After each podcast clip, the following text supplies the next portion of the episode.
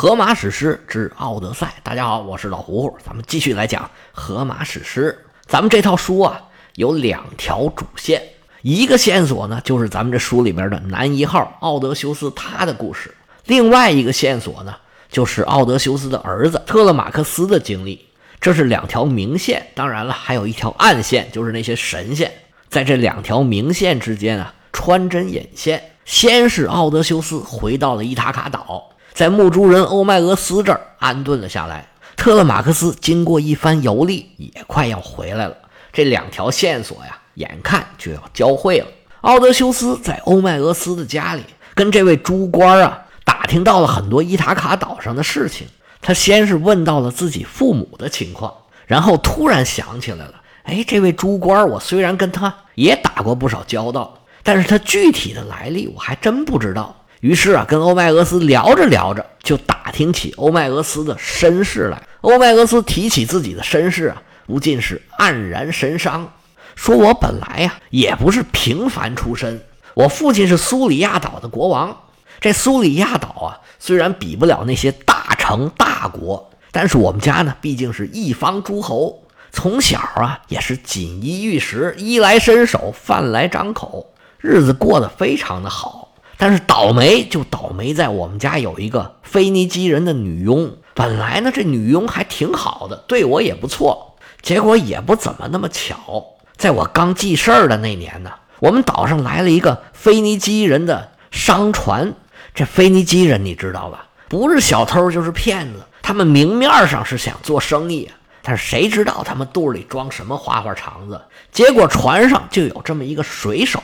跟这个女佣啊就勾搭上了，说答应送这位女佣回家。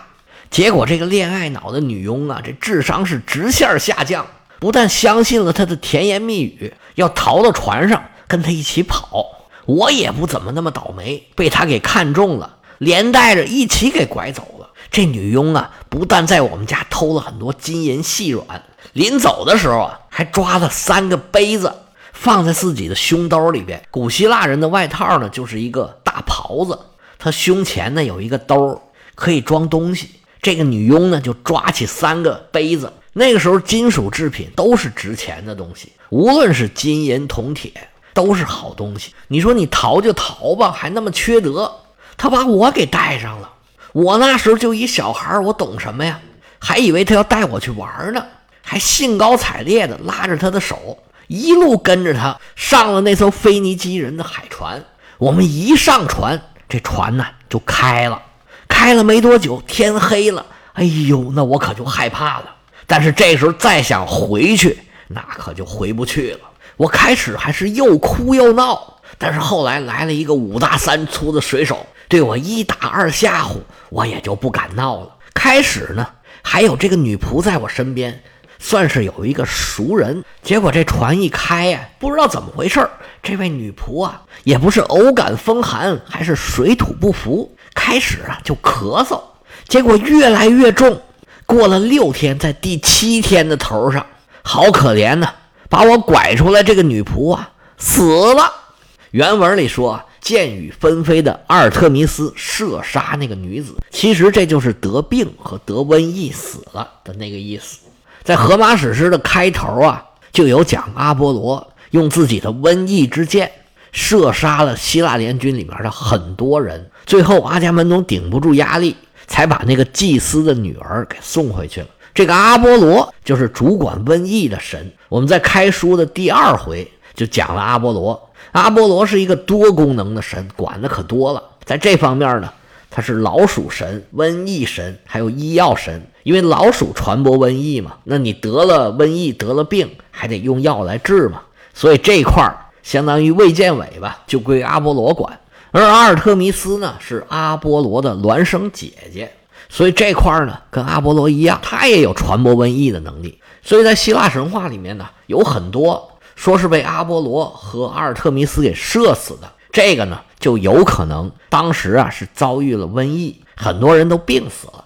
那这么大的事儿得找个解释啊，那就只能说被神射箭给射死了。欧迈俄斯这么小就碰到这么倒霉的事儿，屋漏偏逢连夜雨啊，被拐了就够倒霉的了。而唯一认识的人这又病死了。这欧迈俄斯小小的心灵，当然了，遭受了重大的打击。这些水手一看，哎呀，病死了，船上带这么一个死人还行啊，干脆就给扔海里了。好可怜，这位腓尼基的姑娘从小就被拐卖，长大以后碰到这水手，以为遇上爱情了，结果死在路上，遭遇了这么凄惨的下场。结果这个小欧迈俄斯就被带到了伊塔卡岛，奥德修斯的父亲把他给买下来，养大了以后就当了一个猪奴。虽然万幸，奥德修斯他们家呢对这个欧迈俄斯还是比较不错的，但是毕竟已经失去了人身自由。从一个王子变成了奴隶。听到这儿啊，您应该注意到了，这里面几个故事都涉及到了买卖人口。在希腊人嘴里的腓尼基人，经常拐卖这些王家呀、富户的孩子，把他给带到船上，然后卖到海外去。其实这里不光有腓尼基人拐希腊人，也有希腊人拐腓尼基人，而且呢，也有很多希腊人拐希腊人的故事。咱们从这儿来看呢。这种现象应该是非常的普遍。这类故事呢，构成了希腊神话里面的一个类型。实际上，当时的地中海世界里头，会航海的就主要是这两个民族，一个是希腊人，一个就是腓尼基人。他们开着船呢，四处移民，四处做贸易，同时呢，打家劫舍、拐卖人口也是他们的拿手好戏。而为了防止他们这种海盗行为，有很多城邦其实也组织了反抗的力量。那这些力量呢，反过来也少不了从事这种无本的买卖。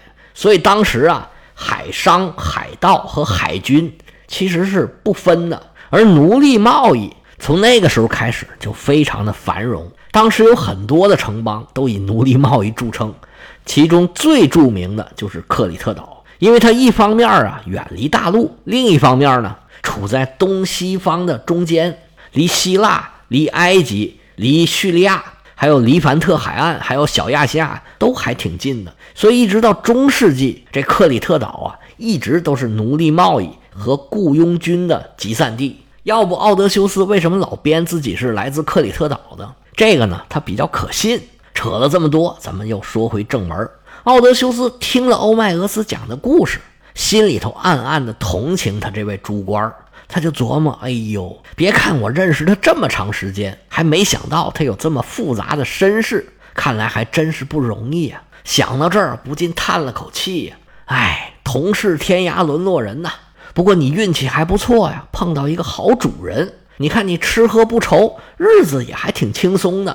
我跟你就没法比喽。你看现在，要不是你招待我呀，我可就挨了饿了。”欧迈俄斯说：“老先生，你哪里话来？”都到这儿了，咱就别客气了。俩人啊，你一句我一句，唠着唠着就都睡着了。正在他们睡觉的这功夫，特勒马克斯这边啊，已然绕过了求婚者对他的埋伏，趁着夜色接近了伊塔卡的海滩。他手下的这些船员啊，都是他从伊塔卡带过去的。出门转了一圈，又回到了家乡，一个个都非常的高兴。随着离岸越来越近，他们放下船帆。收起桅杆，然后这些水手都坐在自己的桨座上，拿起船桨，划着船停到了海岸上。到了岸边，把锚石给取出来。那时候的锚啊，都是大石头做的，上头钻个眼儿，用缆绳绑结实了，来固定船。水手喊着“一二三”，把锚石往水里头一扔，就见这缆绳突，跟着这石头就坠到海里头了。到最后啊。这缆绳拉的溜直，船基本上就定住了。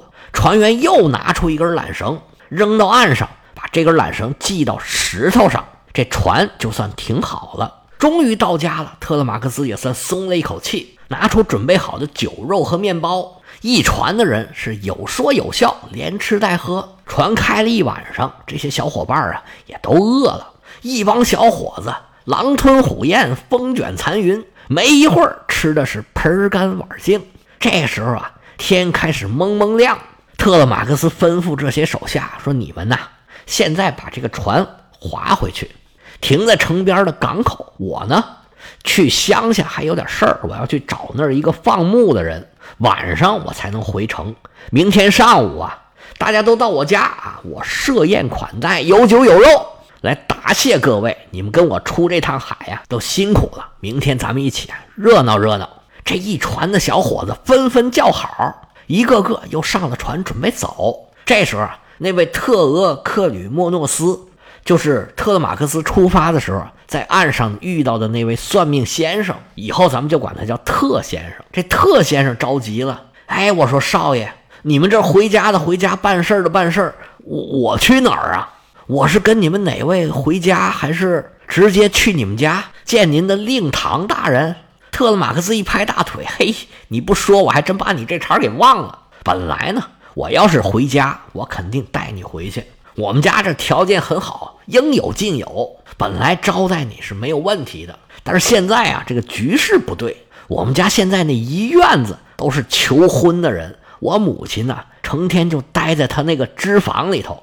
从早一直织布织到晚，基本上也都不下楼。你就这么冒蒙去了，他也招待不了你。要不这样吧，我给你介绍另外一个人，他叫欧鲁马克思。现在我们伊塔卡这帮老百姓啊，都把他当成半个伊塔卡的主人了，因为他是所有求婚者里边追得最紧、能力最强、最有希望的一个人。他琢磨娶了我母亲。来得到我父亲的王位啊，已经不是一天两天了。说到这儿啊，特勒马克思鼻孔一哼，哼，他也不知道结婚那天和没命的那天到底哪一个先来。特勒马克思这边说着话，就见天边啊，唰飞过一只游隼。这游隼跟老鹰还不一样，老鹰个头更大，但是这游隼呢没有那么大，飞得特别的快。随着这只游隼越飞越近。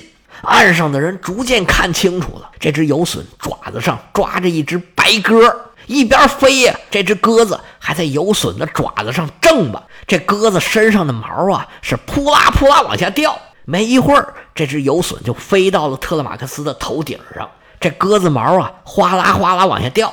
这位特先生一拍特勒马克斯的肩膀，说：“少爷，咱们借一步讲话。”特勒马克斯跟着他离开了人群。这特先生左右看了一看，发现没人注意，就对特勒马克斯说：“恭喜少爷！”特勒马克斯是一头雾水啊，我喜从何来呀？特先生说：“不瞒少爷您说，小可我呀，因为祖上的传授，我对鸟占这一块啊是略知一二。刚才飞过天际这只游隼呐，对您来说呀，可是大大的吉兆。”哦，那怎么个吉兆呢？这特先生说呀，你知道那损是什么意思吗？那叫瞅你那损色。这句话一出啊，特勒马克斯鼻子都气歪了。怎么着，你这算命是在东北学的吗？嗨，你别管哪儿学的，总之啊，这是好事儿。这笋呢，你知道是谁派来的吗？啊，那谁派来的？是阿波罗派来的。这意思呀，就是你回来。弄死这帮人呢，就跟这游隼弄死这只鸽子一样，在伊塔卡这个地面上，谁也比不了你们家。你们的家族将永远统治这块地方。特勒马克思听了这话，喜出望外啊！行啊，先生，你上船的时候，我可没料到你还有这一手啊！那我借你的吉言，如果你的预言能实现，那你可就运气了。你就等着我给你送礼吧。特先生说：“这没问题，我就等着那一天呢。”特勒马克思回头招呼他的一个小伙伴，名字叫培莱俄斯，说：“小培，来来来来来，给你点事儿干。”特勒马克思跟特先生一指这位小培，看见没有？这位叫做培莱俄斯，是我的好哥们儿，办事儿非常的靠谱。你呀，就跟他回家。哎，小裴，这位特先生你见过了？待会儿你们把船停好了，麻烦你先把这位先生啊给我领回家去，好好的招待他。明天上午到我家的时候，你一起把他给带过来就行了。这小裴满口答应，没问题。你的朋友就是我的朋友，走吧。特勒马克思安排好这一应的事务，所有的水手上船拿桨，各就各位，划着船直奔码头。特勒马克思从船上拿了一杆枪，迈大步。直奔猪舍，按照雅典娜的指点去找牧猪人欧迈俄斯。《荷马史诗之奥德赛》的第十五卷到这儿就告一段落。到了第十六卷的开头，我们这部书的两条主线终于交汇到了一起。欧迈俄斯和奥德修斯讲了一晚上故事，睡了没多久，就天光大亮。奥德修斯和墓主人欧迈俄斯起床生火烤肉，准备早餐。他们这一日三餐也没别的，上顿猪，下顿猪，早餐一样少不了还是烤猪肉。几个墓猪人也纷纷起床，大家聊着天儿，吃着饭。吃着吃着，奥德修斯突然感觉不对劲儿。原来趴在身边等着骨头的这几只狗，突然间全都跑了。奥德修斯的眼光跟着这几条狗啊，就见远处啊走来一人。这人到底什么样啊？太远了看不清。但是奥德修斯注意到这些狗啊，是又不吵又不叫，反而是摇头摆尾，别提多亲热了。奥德修斯一看这情况，赶紧拿胳膊肘一怼欧迈俄斯：“哎哎，是不是有人来了？你看这狗啊，一点都不叫，肯定是你的熟人呢。你没听见吗？这脚步声已经传过来了。”奥德修斯话音没落，只见门口出现一个小伙子。嚯，这小伙子长得帅，身高八尺，是扇子面的身材，眉分八彩，目似朗星，鼻如悬胆，是牙排碎玉。欧迈俄斯看见这个小伙子，当场眼神就拧了。他本来手里拿着那个对缸，正要调酒呢，当时这对缸当啷就掉地下了，这酒洒了一地。经过一刹那的迟疑啊，欧迈俄斯三步并作两步走到门前，扑哧就把孩子给抱住了，跟这小伙子是又抱又亲呢，就像欢迎自己十年没见的亲儿子一样，眼泪都下来了，嘴里不停的叨咕：“哎呀，回来就好，回来就好啊！你可吓死我了，孩子，你出门也不打声招呼。”我听说他们要害你，还以为你回不来了。哎呀，回来太好了！哎呀，你有多久没来了？你可想死我了！你知不知道啊？那帮求婚者呀，他们想要害你呀！欧迈俄斯是语无伦次，嘴里头叨叨咕咕，亲亲热热跟这小伙子说话。这小伙子，您一猜就猜出来了，肯定就是奥德修斯的儿子特勒马克思。欧迈俄斯见着特勒马克斯太激动了，拉着他的手就往里头走，一边走还一边问：“哎，你这次出门都去了什么地方？路上都还顺利不顺利啊？有没有什么好玩的事跟我讲一讲？你一下船就到我这儿，哎呀，真是太好，我太高兴了。”特勒马克斯说：“你别着急，我慢慢跟你讲。”他就把自己怎么离家，来到普洛斯，遇见内斯托尔，以及到了斯巴达。怎么得到奥德修斯的消息？原原本本的跟这位欧迈俄斯讲了一遍。欧迈俄斯听的是津津有味儿啊，听了特勒马克斯的故事，不禁感慨：“哎呀，孩子是长大了。”哎，那你这次来我这儿还有什么事儿吗？特勒马克斯点点头啊。哎，你别说，还真有事儿。你跟我说一说，我走这几天，这岛上都发生了什么事儿？我母亲是在家里头，还是已经被人家给取走了？原文说：“丢下奥德修斯的睡床，无人睡躺，挂满脏乱的蜘蛛网线。”欧迈俄斯说：“你可不能这么想你的母亲呐！她现在一个人在家里面多不容易，你知道吗？她可没有像你想的那样啊！到现在还一直跟家待着呢。这话咱可不敢瞎说呀！”说着话，欧迈俄斯拿过了特勒马克斯手里的枪，俩人是一前一后走进了房间。他俩这么一进屋，奥德修斯赶忙站起来了。特勒马克斯一看，哎呦，这屋里还有人呢，赶紧对奥德修斯说：“哎哎，您坐，您坐，我再张罗个地方，您别客气，我自己来。”这边啊，欧迈俄斯又拿柴火堆了个柴火垛，拿出一张羊皮盖在上头。特勒马克斯往上头一坐，就问欧迈俄斯：“哎，对面这位老人是姓甚名谁？你方不方便给我介绍一下啊？”欧麦俄斯说：“你要想知道他是谁呀？嘿嘿，咱们下回接着说。”